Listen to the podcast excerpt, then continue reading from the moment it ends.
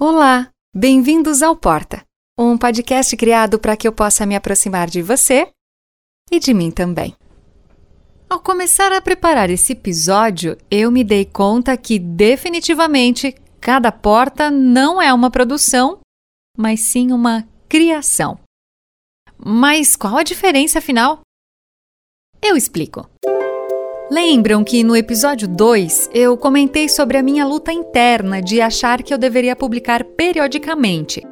Assim, as pessoas saberiam que a cada 15 dias, ou uma vez por mês, haveria um episódio publicado no mesmo horário, no mesmo dia da semana, porque afinal, é assim que a internet funciona, né?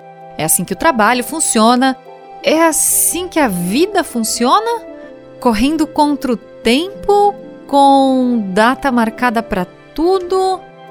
Mas peraí. E aquele tempo que a gente não controla? As coisas que a gente não controla? A disposição e mais que isso, a inspiração não vem todo dia. Ok, eu entendo que o Thomas Edison, ele mesmo, o criador da lâmpada, quis dizer com a frase genialidade é 1% inspiração e 99% transpiração. Ainda assim, é preciso inspiração para criar, certo? Mas de onde ela vem? Bem, talvez seja de tudo que vemos, lemos, ouvimos, vivemos, mas só quando for criado um espaço para o vazio é que pequenos pedaços da nossa transpiração se unem para virar inspiração. É daí que algo brota de verdade algo novo, feito com o coração. Pelo menos parece que funciona assim para mim. Isso sim é criação. Então hoje eu vou pedir licença à Netflix e usar o Gambito da Rainha, sim, aquela série, já ouviu falar? Para compartilhar algumas reflexões que encaixaram perfeitamente com assuntos da série e que eu acho que valem a reflexão. Então já sabe, né? É hora de puxar o tapete, a cadeira, o banco, o puff, deitar na rede, se jogar no sofá, apertar o cinto de segurança, aproveitar a viagem no transporte público ou a carona e aumentar o som. Ajusta aí o fone de ouvido, que o papo tá só começando. Peraí, antes da gente começar efetivamente, tem um alerta de spoiler. Caso você ainda não tenha assistido a série e ainda pretende assistir, mas tenha pavor de spoiler, eu recomendo que você dê um pause e volte aqui depois de assistir. Afinal, quem sou eu para acabar com a graça que a série pode ter para você? Caso você não seja tão preocupado, não se importe ou já tenha assistido, vamos juntos agora mesmo. E mesmo que você não tenha a menor intenção de assistir, as reflexões eu aposto que são válidas. Eu confesso que teimei um pouco antes de seguir o conselho dos meus amigos dizendo que eu deveria assistir o Gambito da Rainha. Ok, eu até entendi que a série era boa, mas eu achei que a graça toda existia para quem sabia jogar xadrez, o que não é meu caso. Sorry, achei errado. Tem também outro fator. Eu tô tentando não ficar viciada em séries longas, enroladas. Grey's Anatomy manda lembranças. Mas aí eu vi que era apenas uma temporada e me joguei. Afinal, caso eu não gostasse também, não seria o problema, né? Era só parar com a série. Afinal de contas, ninguém é obrigado a terminar uma série só porque começou. Então, por que não, né, Gabriele? Aproveitando o fim de semana de folga do trabalho, terminei de assistir a série em pleno domingo. E claro, no último episódio é que as minhas fichas, ou seriam peças, começaram a cair. E algumas questões eu achei que seria interessante trazer aqui. Checkmate. Sobre a série, em resumo, a Beth, protagonista da série, ficou órfã após um acidente de carro provocado pela própria mãe que dirigiu o veículo. É no orfanato que ela se interessa por xadrez, jogo ensinado pelo zelador Scheibel. Aliás, ele ensina ela muito mais que isso, pois começa a apresentar alguns valores, como reconhecer e aceitar a derrota, ter espírito esportivo, respeitar o outro, pedir desculpas quando se erra, além, é claro, de se dedicar muito àquilo que se propõe a fazer. Olha a transpiração aí! Mas vamos às reflexões de fato. Peça 1. A vida não é uma ciência exata e muito menos previsível. Por isso, um fator isolado, como o lugar de onde você vem, como é sua família, qual a sua profissão ou o que você ama fazer, não podem dizer isoladamente quem você é, e muito menos qual será o seu destino. Beth sofria com os indícios ou alertas que lhe apareciam sobre o futuro. Sua mãe era jovem, bonita, de família rica, PhD em matemática, ou seja, bem inteligente, mas era viciada em tranquilizantes. Segundo a descrição, acabou ficando louca, o que levou a se matar em um acidente de carro. Beth também foi comparada com o enxadrista Paul Morphy, gênio do xadrez, mas que muito jovem, aos 22, para ser mais exata, teria ficado louco e sumido no mundo. Ou seja, se ela estava viciada em tranquilizantes como a mãe, era genial como Murphy, qual seria o seu destino mais provável? Ficar louca, desequilibrada, destruir a própria vida. Afinal, esse era o preço que ela tinha que pagar. O outro lado da moeda. Agora vem cá. Quantas vezes você acreditou em alguma opinião, julgamento ou dedução que fizeram sobre você? E pior, se conformou com a ideia? Achando, sei lá, que a vida era isso mesmo, que seu destino era aquele. Peça 2. Muitas vezes atribuímos o nosso desempenho a fatores errados. Esquecemos de olhar o grande plano. Beth era viciada em tranquilizantes e bebidas alcoólicas, mas quando ela finalmente chegou na Rússia para enfrentar os maiores enxadristas do mundo, resolveu abandonar as pílulas e o álcool, que já haviam causado estrago demais em sua vida. No entanto, na véspera da grande partida final, ao ser questionada por um amigo sobre o que precisava para vencer, ela prontamente responde que era o álcool e os tranquilizantes. Sem aquilo, ela achava que não conseguiria mentalizar a partida e projetar a imagem do teto, uma habilidade que desenvolveu no orfanato após começar a tomar os tranquilizantes. Beth achava que as suas vitórias no xadrez só aconteciam porque ela dava essa pirada com as pílulas e o álcool. Não levava em consideração a sua paixão, dedicação, quase obsessão. Lia muitos livros sobre xadrez, jogava novamente as partidas em busca de possíveis falhas, Treinava muito, estudava muito. Enquanto a mãe adotiva assistia TV, ela treinava xadrez. Enquanto os outros jovens saíam, ela estudava xadrez. Enquanto os demais faziam qualquer outra coisa, ela estava se dedicando, adivinha quê? Ao tal xadrez. Mas aham, sim, claro, devia ser mesmo só a loucura ou tranquilizante ou álcool que a tornavam vitoriosa. Então vem mais uma pergunta que eu faço a mim e repito a você. Quantas vezes a gente faz isso? Achamos que o sacrifício ou sofrimento é o preço que pagamos pelo sucesso. Que se não sofrermos muito, sacrificarmos quase tudo que amamos, a conta não fecha e não somos merecedores de bons resultados. Peça 3: Saber pedir e aceitar ajuda. Beth revisitava o tempo todo a sua história com a mãe, especialmente os conselhos e os últimos momentos. E uma das frases mais marcantes é a seguinte: A pessoa mais forte é aquela que não tem medo de ficar sozinha. É com as outras pessoas que você precisa se preocupar. As outras pessoas te dirão o que fazer, como se sentir, e quando você menos perceber, estará desperdiçando a sua vida em busca de algo que outras pessoas disseram para você procurar.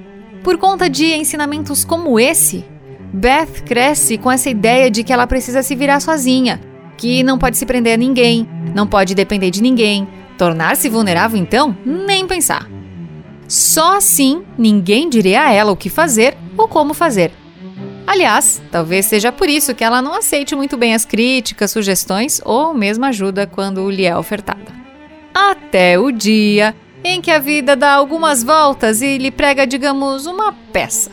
Quando Beth ainda estava preocupada porque não conseguiria prever as jogadas em sua mente, já que tinha se livrado dos remédios e do álcool, foram os amigos, que por sinal ela nem sabia que tinha, que se reuniram para tentar prever todas as jogadas possíveis. Em sua maioria eram aqueles enxadristas que ela tinha derrotado durante a sua carreira, mas que estavam ali, com toda a admiração que tinham por ela, dispostos a ajudá-la.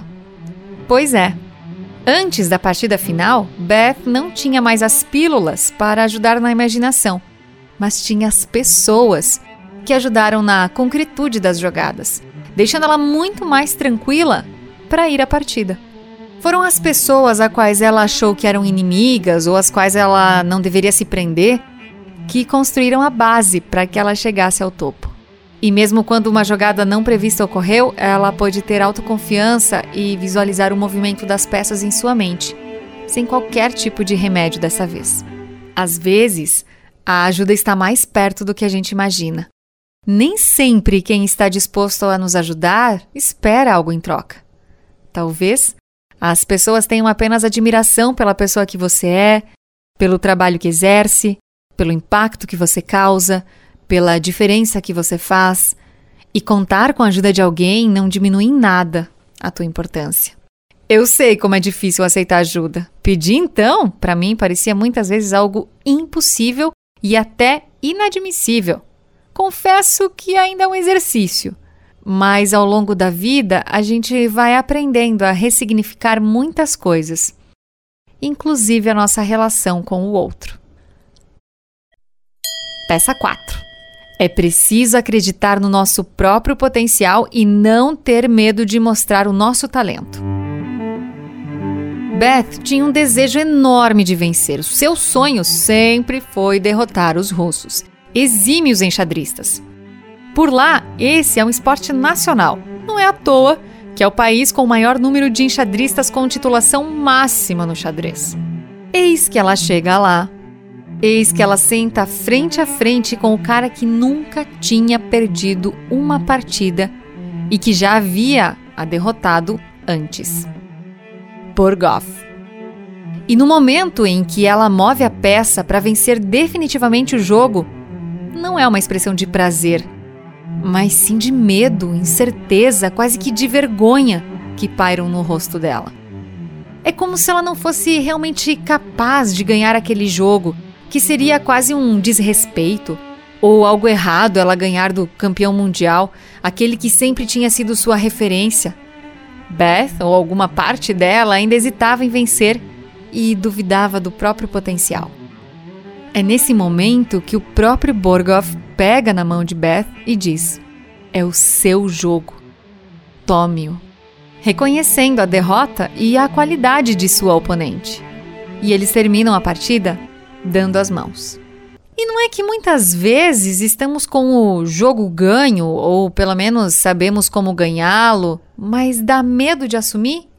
Bate o medo, insegurança, parece que a gente não pode vencer, que seremos odiados por isso, quando no fim somente os verdadeiros profissionais, aqueles que já venceram e são merecedores, têm a hombridade de reconhecer a vitória do outro. Por fim, e não menos importante, as vitórias até geram reconhecimento, mas o que importa de verdade é se o resultado do que fazemos nos preenche na nossa essência. Após vencer tudo e todos, chegou a hora de Beth receber as honrarias, de ser reconhecida no seu país de origem, receber homenagens do presidente da República. E ela resolve fazer o quê? Sair do carro e jogar xadrez com os aposentados que se reúnem nas praças de Moscou diariamente. Esse é o lugar onde ela realmente deseja estar e que prova que ela não conquistou todas as vitórias por mera busca de reconhecimento, honrarias, fama, mas sim porque era apaixonada por xadrez. E tudo o que ela queria, mesmo tendo chegado ao topo, era continuar jogando com quem também era apaixonado por isso. Tem uma frase do Oscar Wilde que se encaixa bem aqui no assunto: definir é limitar. Então eu reforço. Suas características não definem quem você é de verdade. Cor de cabelo, pele, classe social, opção sexual, peso, preferência política, estado civil, nada disso te destina a ser algo de forma unilateral, mas sim as escolhas que você decide fazer a partir disso. Se cada ser é um indivíduo único, com suas características, com suas histórias e com seus destinos? Se nem o DNA é igual, por que as nossas escolhas têm que ser? Ficar apegado a algumas características de forma isolada é transformar medos em pílulas às quais nos apegamos para não reconhecer o que realmente desejamos, o que acreditamos, o que é natural, o que é nosso. E adivinha só? Geralmente é essa a nossa maior força e justamente pela sua potência gigante é que causa medo e insegurança. Quem nunca, em algum momento da vida, se prendeu a certas pílulas, achando que essa seria a fórmula para o sucesso? Para a felicidade, para ser amada, para não sofrer, ou até sofrer, mas sendo reconhecida. Acho que já passou da hora de jogarmos essas pílulas no ralo. Eu preciso admitir que concordo com a mãe de Beth em partes. Sim, às vezes a gente se deixa influenciar pelo que os outros querem ou pensam. Desperdiçamos nossas vidas e muitas oportunidades em busca do que as outras pessoas disseram e que devíamos procurar, ou fazer, ou aceitar, ou mesmo negar. Mas eu preciso abrir um parênteses no momento em que ela fala sobre o mais forte ser aquele que não tem medo de ficar sozinho.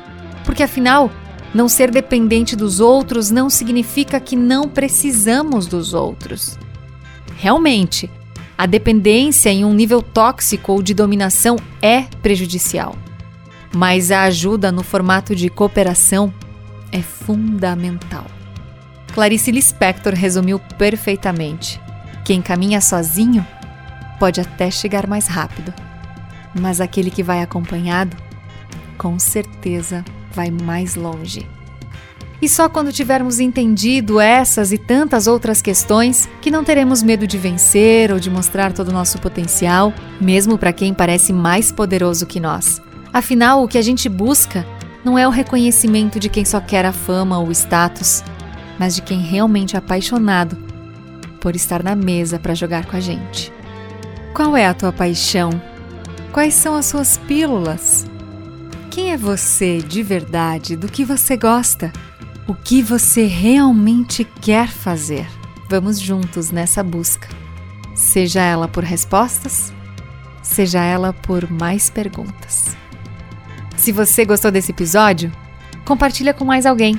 Procure o nosso podcast com todos os episódios na sua plataforma favorita. E também pode seguir a gente lá no Instagram, portapodcast.